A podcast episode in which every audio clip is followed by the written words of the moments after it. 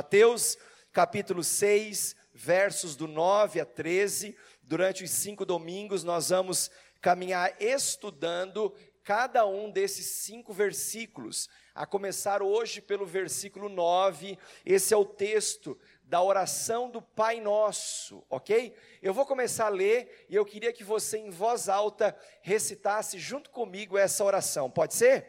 Verso 9, vamos juntos. Vocês orem assim: Pai Nosso santificado seja o teu nome, venha o teu reino, seja feita a tua vontade, assim na terra como no céu. Dá-nos hoje o nosso pão de cada dia, perdoa as nossas dívidas, assim como nós perdoamos os nossos devedores. E não nos deixes cair em tentação, mas livra-nos do mal, porque teu é o reino, o poder e a glória Aleluia. Você pode aplaudir Jesus por esse texto. É poderoso. Só de nós lermos a verdade que está aqui na oração do Pai Nosso, já somos profundamente ministrados. Somos casa de oração. Esse é o tema da primeira mensagem. Você recebeu um esboço como esse. À frente da sua cadeira temos uma caneta ou atrás da sua cadeira, você pode pegá-la e fazer aí as suas anotações. Eu gosto daquilo que Mike Murdock disse, que mais vale uma pequena caneta do que uma grande memória. A gente sempre está é, nos, com, com excesso de informações. Então, quando a gente faz um apontamento, uma frase anotada, ela pode servir de ministração para a sequência. Somos casa de oração. Eu gosto quando o capítulo 6, ele começa com o versículo 1, dizendo assim: Tenham cuidado de não praticar suas obras de justiça diante dos outros para serem vistos por eles. Se fizerem isso, vocês não terão nenhuma recompensa do Pai celestial. Esse versículo, meus irmãos, é uma síntese daquilo que nós vemos a partir do capítulo 6, que é seguida de três ilustrações. A primeira delas falando sobre caridade, depois sobre oração e por fim falando sobre jejum três ilustrações. Quando Jesus está ensinando no Sermão do Monte sobre é, esses três fatores fundamentais que devem fazer parte da vida de todo cristão, a questão não é se você deve ou não praticar a caridade. Se você deve ou não praticar a oração, se você deve ou não praticar o jejum, mas como e por que praticá-los? Lembrando que o como e por que praticá-los, o foco sempre estará na recompensa. Eu falava no impulso, no último impulso, que não existe nada tão carnal do que tentar parecer espiritual. Nada tão carnal do que nós tentarmos demonstrar uma espiritualidade para as pessoas. Então, fazer caridade deve fazer parte da nossa vida, sim ou não? Sim. Agora, isso não necessariamente tem que ser visto pelos outros. Nós devemos orar? Sim, mas não oramos para que as pessoas saibam que nós oramos. Jejuamos, devemos jejuar, mortificando a nossa carne, para mudar a opinião de Deus, para mudar a vontade de Deus? Não, para que nós mesmos sejamos transformados, para que as pessoas achem que nós somos mais, mais espirituais. Absolutamente não, para que, para que é, realmente nós possamos ter uma vida muito mais rendida diante daquele que é poderoso.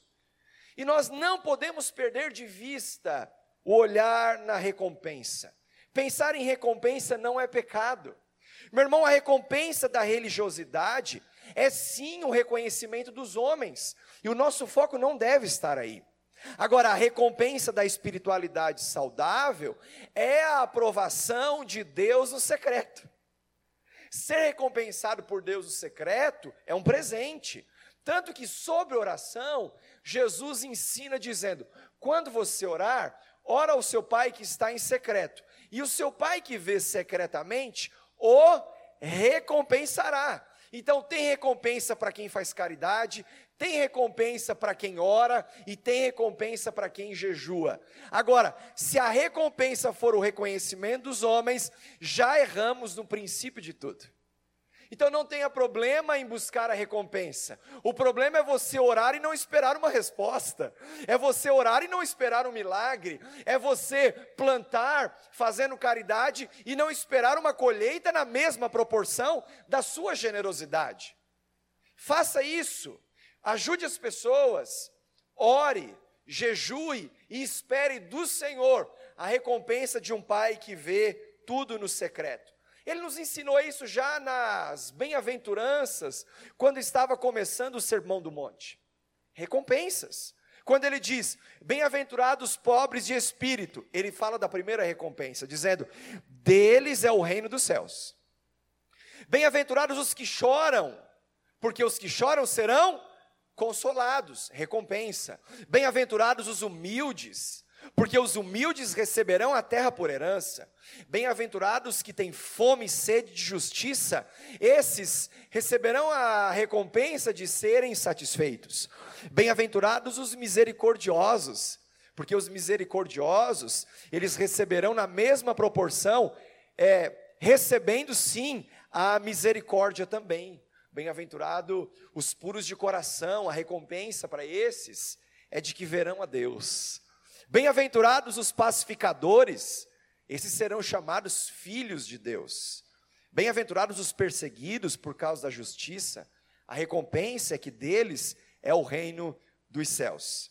Portanto, quando você orar, espere pela recompensa. Isso, quando você fizer uma caridade, não tenha problema em esperar do Senhor a recompensa, e não o reconhecimento dos homens. Quando você jejuar, jejue esperando a mudança do seu coração e não para que os outros vejam quanto você é espiritual.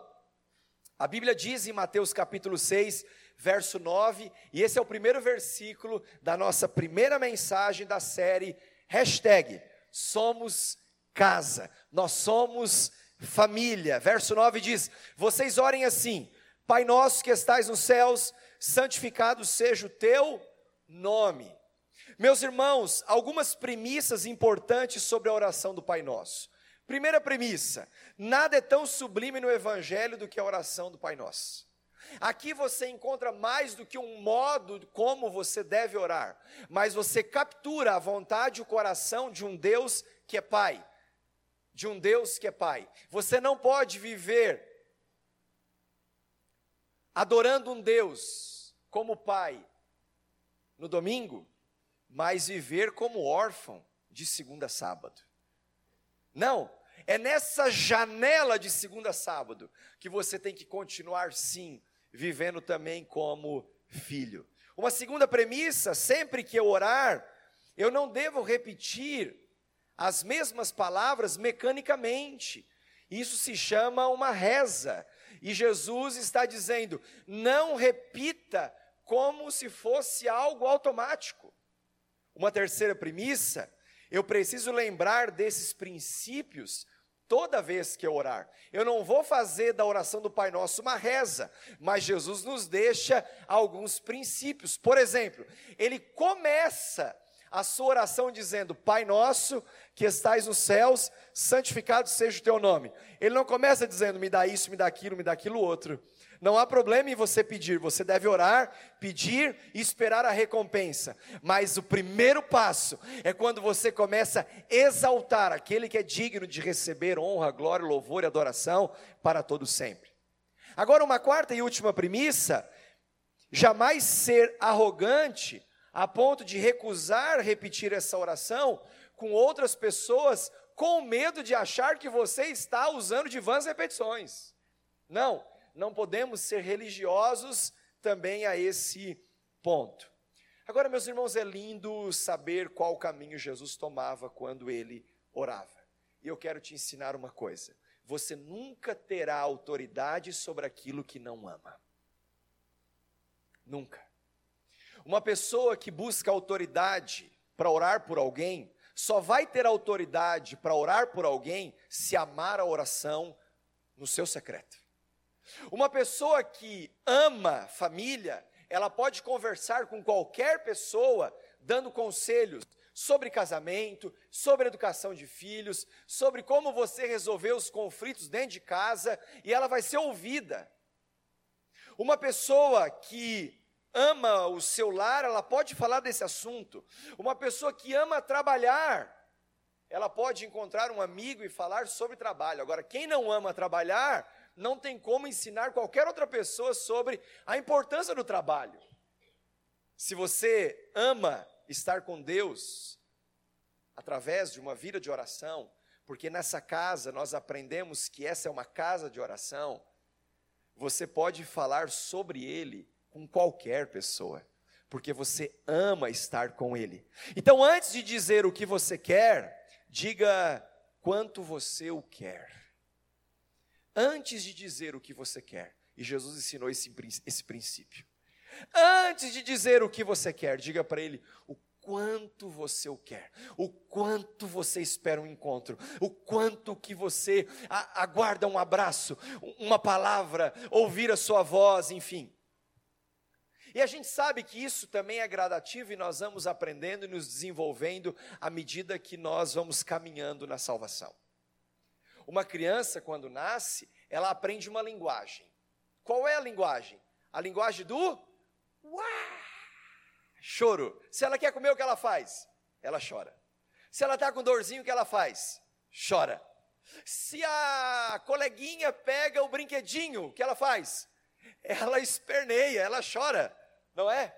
Agora imagina se essa criança chegar na adolescência, na juventude e na fase adulta e querer ganhar tudo pelo grito, tudo pelo choro, vai ser incompatível com a sua realidade. Então tem gente que vem a, um, a, primeira vez num culto e chega diante do pai igual uma criança, chorando: Pai, eu quero isso, Pai, me cura, Pai, resolve o meu problema, Pai, muda a minha história, Pai, me liberta disso. E sabe o que o pai faz? A mesma coisa que uma mãe faz ou um pai faz quando vê uma criança chorando. Está aqui, está aqui, está aqui, está aqui, está aqui. Só para de chorar.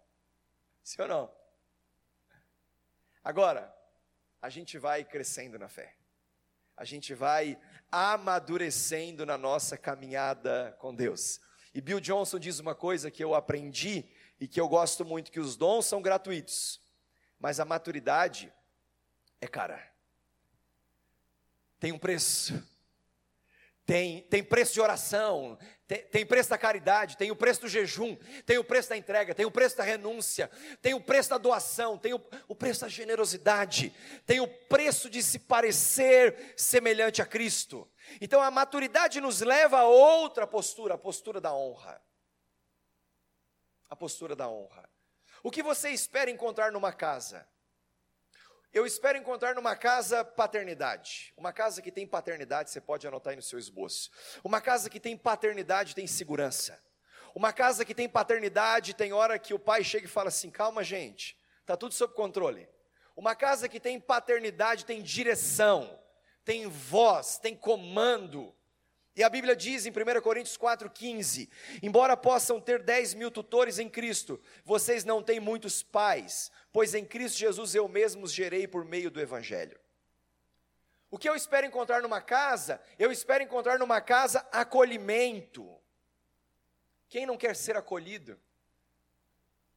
Tem muitas pessoas, muitas pessoas, que se converteram nessa casa, ou passaram a pertencer a essa casa, por um motivo porque foram bem acolhidos, porque foram bem recebidos.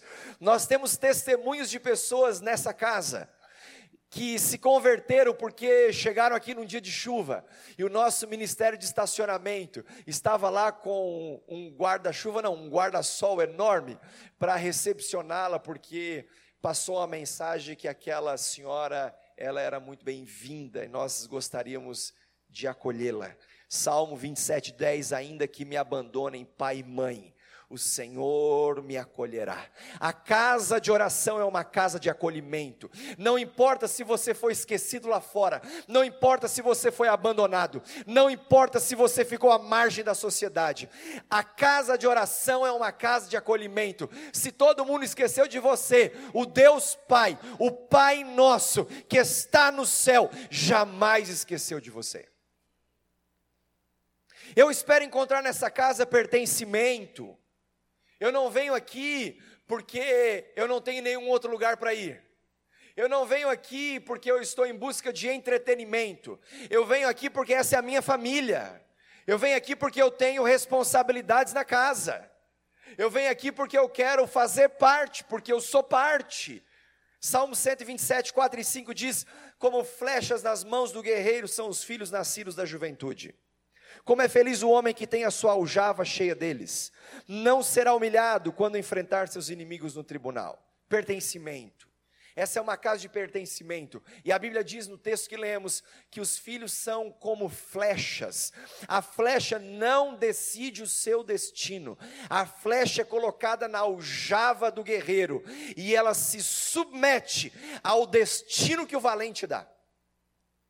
O filho quando se rende na casa, porque encontrou paternidade e pertencimento, ele vai sim se lançar nos desafios que surgirem, porque ele faz parte de uma casa de honra. Eu espero encontrar numa casa descanso. Não sei se você é como eu, mas eu espero encontrar descanso. Salmo 91, um salmo muito conhecido, inclusive muita gente deixa sua Bíblia aberta nesse salmo, inclusive com página até amarelada, de tanto que ele está lá, não necessariamente que foi lido, mas então eu vou te ajudar a ler os versos 1 e 2, que diz assim: Aquele que habita no abrigo do Altíssimo e descansa à sombra do Todo-Poderoso, pode dizer ao Senhor: Tu és o meu refúgio e a minha fortaleza, o meu Deus em quem confio. Descanso. Então encontramos numa casa de oração paternidade, encontramos acolhimento, encontramos um senso de pertencer, encontramos descanso. Agora, sobretudo, o que você deve encontrar nessa casa? Ou melhor, quem você deve encontrar nessa casa? Não faz sentido algum nós nos reunirmos e fazermos um bom culto, com uma boa música, com pessoas muito bacanas, pessoas legais, que se portam bem com os demais, se ele não estiver presente. Isso uma ONG faz, uma associação faz, um grupo de amigos faz, só faz sentido nós estarmos aqui domingo após domingo, nos reunindo de casa em casa durante as semanas, se Ele estiver presente, se Ele for o dono da casa. Por isso, Jesus nos deixa um princípio: Pai nosso, é, é com o Senhor que eu quero falar. Você é a primazia, você é a prioridade, você é o âmago da minha vida, do meu foco, daquilo que realmente importa. Então, quem eu espero encontrar em casa? Além daquilo que eu espero encontrar em casa, eu espero encontrar o Pai. E você está numa casa em que o Pai está. Quantos estão comigo aqui? O Pai está aqui, está presente, Ele sabe o que você passa, Ele sabe quais são as suas necessidades, e por mais que você chegue diante dele chorando, Ele não vê a hora de te dar para que você se alegre outra vez. Mas sabe uma das coisas que me mostra a maturidade? É quando eu vejo Jaime fazendo essa oração. Pai, eu queria muito aquele terreno. Muito. Mas é assim, sou eu que quero. Se o senhor quiser, e se o senhor bater o martelo, ok. Agora, se o senhor não bater o martelo, não sou eu que vou bater. Eu me emociono quando eu vejo a Manuela ah, no meio de um cenário desfavorável, cuja mãe é a quarta vez que enfrenta o câncer, e eu chegar na casa do Adilson e da Andréia para orar pela Manuela e ver um homem como aquele cheio de fé, cheio de fé, dizendo: Pastor, vai dar certo, vai dar certo. Isso tem que ser o motivo que nos mantém de pé, o Pai que é nosso. O Pai que é nosso. Aleluia. Então, quando eu o encontro, a primeira ou a minha primeira palavra deve ser: santificado seja o teu nome. Meu irmão, o que, que Jesus estava nos ensinando? Primeiro, a palavra santificado, ela significa reverenciado. exaltado, glorificado, honrado, admirado. Então Jesus ora dizendo: Pai nosso que estais no céu, exaltado, reverenciado seja o teu nome. Eu quero começar falando com você sobre reverência. O quanto nós precisamos reverenciar. O assunto aqui é reverência, aquele que é digno de receber honra, glória e louvor. Então, para entender melhor o que é reverência, nós devemos aprender com os judeus sobre esse assunto. Por qual motivo Jesus disse: santificado seja o teu nome? Aprendemos que santificado é reverenciado, honrado. Ok, mas o que representa as palavras o teu nome? Quando ele diz reverenciado seja o teu nome, o que significa as palavras o teu nome? Então, meus irmãos, nós podemos aprender com eles a reverência que eles tinham com Deus, sobre grandeza, majestade, enfim. E era tão natural para eles que se tornou comum não pronunciar o nome divino Iavé. Fala comigo, Iavé. Esse é o nome de Deus, Iavé. Só que Jesus nos ensina uma coisa. Pai nosso que estais no céu, santificado seja esse nome reverenciado seja esse nome a tal ponto que eu não sou digno nem de pronunciar, que eu não sou digno nem de mencionar. É isso que Jesus estava nos ensinando na primeira sentença do Pai Nosso. Ele estava dizendo: olha, nós, humanos, ensinando, né? Ele estava dando, ele estava fazendo uma oração pedagógica, claro porque nele não foi encontrado pecado algum, mas ele estava sendo pedagógico, ensinando: olha, quando nós orarmos, vamos chegar assim, gente, vamos fazer bem bonitinho, né? É, vamos ser bacaninha, vamos dizer, Pai nosso, que estás no céu, reverenciado, seja o teu nome a tal ponto que eu não vou nem pronunciar. Yahvé. Uau! Reverência. Nós vivemos um tempo que a igreja precisa voltar a reverenciar aquele que é digno de receber honra e glória. Mas hoje as pessoas o tempo todo dizem: ai meu Deus, ai meu Deus, sei o que, ai meu Deus, sei o que, não é? Perdeu-se a, a reverência, reverência, reverência. A reverência nos ensina a sermos pessoas muito mais disciplinadas. Reverenciamos a Deus quando na prática Pastor, como é que eu vou reverenciar a Deus na prática? Então vem comigo. Reverenciamos a Deus na prática quando damos ao seu nome a atenção devida. Atenção. Estamos no momento de adoração. Quem merece a nossa atenção? Quem? Yahvé. Aquele que eu não sou digno nem de pronunciar o nome. Reverenciamos a Deus na prática quando damos ao seu nome o tempo devido. Tempo. O tempo. Meus irmãos, nós achamos tempo para tantas coisas. Tempo para passear, tempo para jogar, tempo para brincar, tempo para lazer, tempo para sair para jantar fora, tempo, tempo para falar mal. Não, falar mal dos outros não, a gente não tem mais tempo para isso. Mas achamos tempo para tudo que é coisa. Tempo para ir no shopping, tempo para ir no cinema, Tempo, tempo, tempo, tempo, tempo. Mas aí quando a gente chega no culto, ah, começa às cinco. Ah, se eu chegar às cinco e meia tá bom. Passou aquela musiquinha lá. Reverência. Ei, reverência.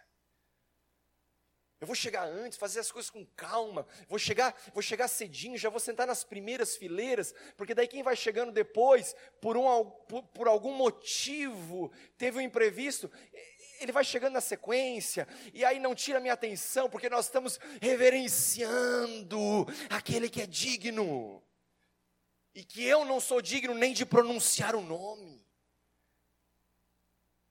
Reverenciamos a Deus quando na prática damos ao seu nome a fidelidade devida. Gastamos nosso dinheiro com isso, com aquilo, com aquilo outro, investimos, compramos, vendemos, mas quando é para dizimar e ofertar, dando ao Senhor a primazia, a prioridade, a preferência, não é porque daí não sobrou. Sabe o que é isso? Falta de reverência. Damos a Deus a, a, a reverência devida na prática quando damos ao seu nome a prioridade devida. Prioridade.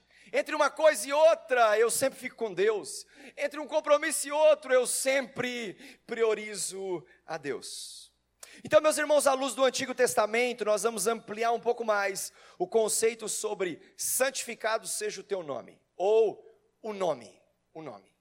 O que Jesus estava nos ensinando sobre o nome. Você sabe que no Antigo Testamento, o nome ele começou a ser mencionado por El ou Elohim. E o que significa Elohim? Elohim significa ou está apontando para o seu poder ou a sua força. E mais tarde, Elohim, ele se revela como Yahvé. E quem é Yahvé? É sobre isso que eu quero falar com você nos próximos minutos. Yahvé significa autoexistente. Ninguém me criou. Eu era desde o princípio. Yahvé significa sou o que sou. É por isso que nós o reverenciamos. É por isso que Jesus disse: santificado seja esse nome que nós não somos dignos nem de mencionar. Aleluia. Agora, quem você encontra em casa depois que eu faço uma introdução como essa? Ah, eu vou lá encontrar Deus. As pessoas hoje olham para Deus e vê assim: ah, Deus é meu amigo, não é? Aquele relacionamento, ah, Deus é bacana, Deus é o cara, né? Deus é tudo isso. Deus é tudo isso. Desde que você o reverencie desde que você o honre na proporção do seu merecimento. Ah, Deus não vai se incomodar com isso. Aliás, a gente é meio brother, né? Não, não, não. Reverência. Quem nós encontramos em casa? Yahvé. E Yahvé se revela, Deus se revela com diversas facetas. Então, em primeiro lugar, quem nós encontramos em casa? Yahvé Jireh ou Jeová Jireh, que significa o Senhor proverá. O Senhor proverá. Gênesis capítulo 22 diz assim, versos 7 e 8: Isaac disse a seu pai Abraão: Meu pai, sim, meu filho, respondeu Abraão. Isaac perguntou: As brasas e a lenha estão aqui mas onde está o cordeiro para o holocausto? Respondeu Abraão: Deus mesmo há de prover o cordeiro para o holocausto, meu filho. E os dois continuaram a caminhar juntos. Meus irmãos, o começo dessa igreja era uma busca por um Deus, Yahvé Jiré, o Deus que proverá o tempo todo. A gente se reunia desde o começo quando nós buscávamos intensamente a face do Senhor e nós dizíamos: Pai, o Senhor vai prover, o Senhor vai falar, o Senhor vai se mover, sempre o Senhor está provendo algo novo. E nós não podemos perder essa, essa busca. O Senhor provará, proverá, o Senhor proverá. Bill Johnson disse que a fé não nega a existência de um problema ela nega que ele ocupe uma posição de influência. Então não significa não tenho mais problema. Não, ele só não pode ocupar na minha vida uma posição de influência a ponto de mexer ou apagar ou enfraquecer a minha fé. Quem nós encontramos em casa? Nós encontramos em casa e a Rafá, o Senhor cura. O Senhor cura. Tem alguém aqui que precisa de cura? Levanta a mão. Alguém que precisa de cura, levanta a mão, isso. Deixa a sua mão levantada. Pai, em nome de Jesus Cristo de Nazaré, recorremos a Yahvé Rafá, O Senhor cura. O Senhor cura. Meu Deus, nós clamamos pela tua provisão, a provisão da saúde, a liberação do milagre. Faz isso nessa tarde, Pai, e que dessas mãos levantadas possamos ouvir testemunhos de fé. Em nome de Jesus. Amém. Você recebe isso? Aleluia. Marcos 16, 17 e 19 diz: Esses sinais acompanharão os que crerem. Em meu nome expulsarão demônios, falarão novas línguas, pegarão em serpentes, e se beberem algum veneno mortal, não lhes fará mal nenhum. Imporão as mãos sobre os enfermos, e estes ficarão curados. Aleluia! O que é comum para nós? O comum para nós deve ser o incomum. O que deve ser natural para nós? Natural para nós deve ser o sobrenatural. O que deve ser o nosso cotidiano? As coisas extraordinárias que Deus libera. Porque nós estamos nesse mundo, mas nós não somos desse mundo. Jesus disse: Olha, nesse mundo tereis aflições, mas tem de bom ânimo, eu venci o mundo. Kim Clemente disse: Eu vejo você no futuro e ver e você está muito melhor do que está agora. Quem anda comigo sabe que eu sou uma pessoa que estou sempre olhando para o futuro. Eu pego mal de ficar perdendo tempo com as coisas do passado, inclusive algumas do presente, porque eu acredito muito que no futuro a gente vai ser bem melhor. Amanhã eu preciso ser bem melhor que hoje, bem melhor, bem melhor, bem melhor, bem melhor. Quem nós encontramos em casa? Encontramos Yahvé Nissi. Quem é Yahvé Nissi? O Senhor é a minha bandeira. Aleluia. O Senhor é a minha bandeira. Romanos 1,16: Não me envergonhe do Evangelho, porque é o poder de Deus para a salvação de todo aquele que crê. Defina hoje qual é a sua bandeira. Ah, pastor, a minha bandeira é, é tricolor, né? É um pouquinho na igreja, um pouquinho no mundo, né? É um pouquinho de cada coisa. É colorada. Não, não, não, não. Ei, ei. Defina a sua bandeira. Defina hoje. E se entregue ao poder desse evangelho. O Evangelho é o poder de Deus para a salvação de todo aquele que crê. Santificado seja o teu nome, esse nome que eu não sou digno nem de, de, de pensar direito. Reverência. Reverência. Chris Valenton disse: aquele que tem a maior esperança terá a maior influência. Gente, ande com pessoas de esperança. Os desesperançosos precisam que você seja um agente de esperança. Ninguém aguenta andar com pessimista muito tempo. Não dá. Quem você vai encontrar em casa? Você encontra em casa Yahvé Shalom. Quem é Yahvé Shalom? O Senhor é a nossa paz. Tem alguém aqui que precisa de paz? Tem alguém aqui que não precisa de paz? Paz. Paz. Filipenses 4:7. E a paz de Deus, que excede todo o entendimento, guardará o coração e a mente de vocês em Cristo.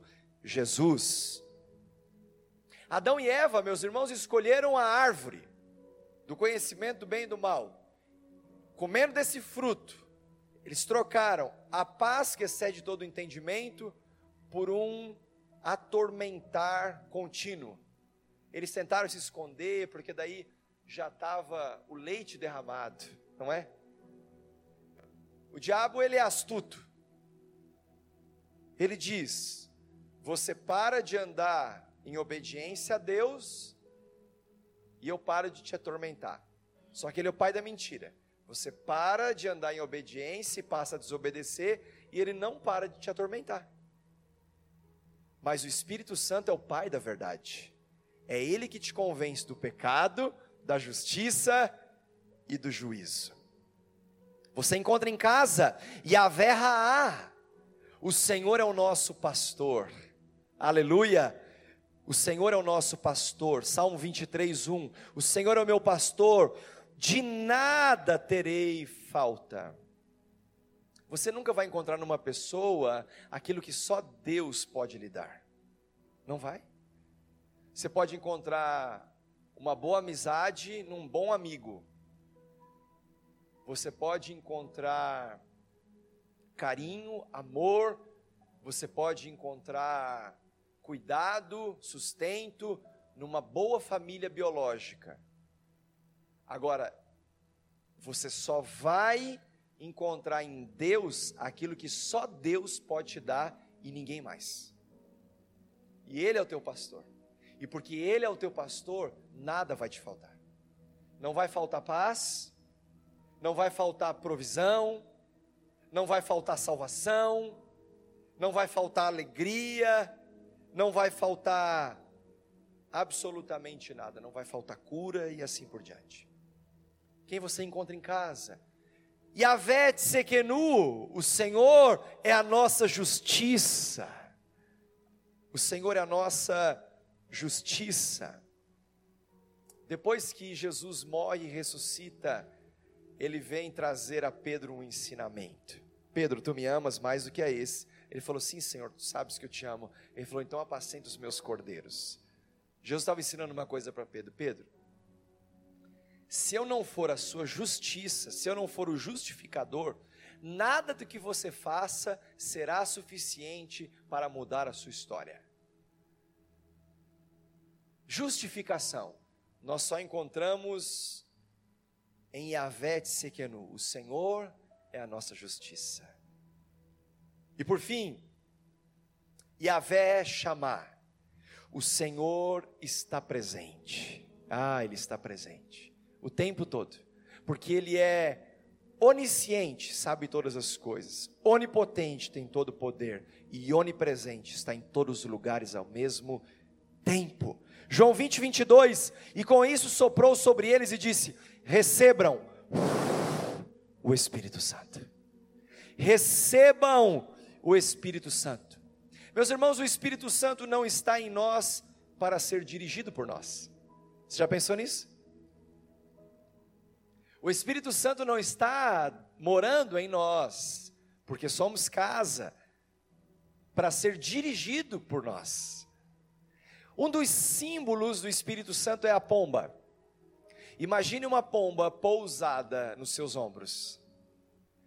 O que você tem que fazer para que ela permaneça ali? Imagine se você deseja que ela permaneça ali e de repente sai correndo no meio da multidão e sai gritando por aí ela vai ficar?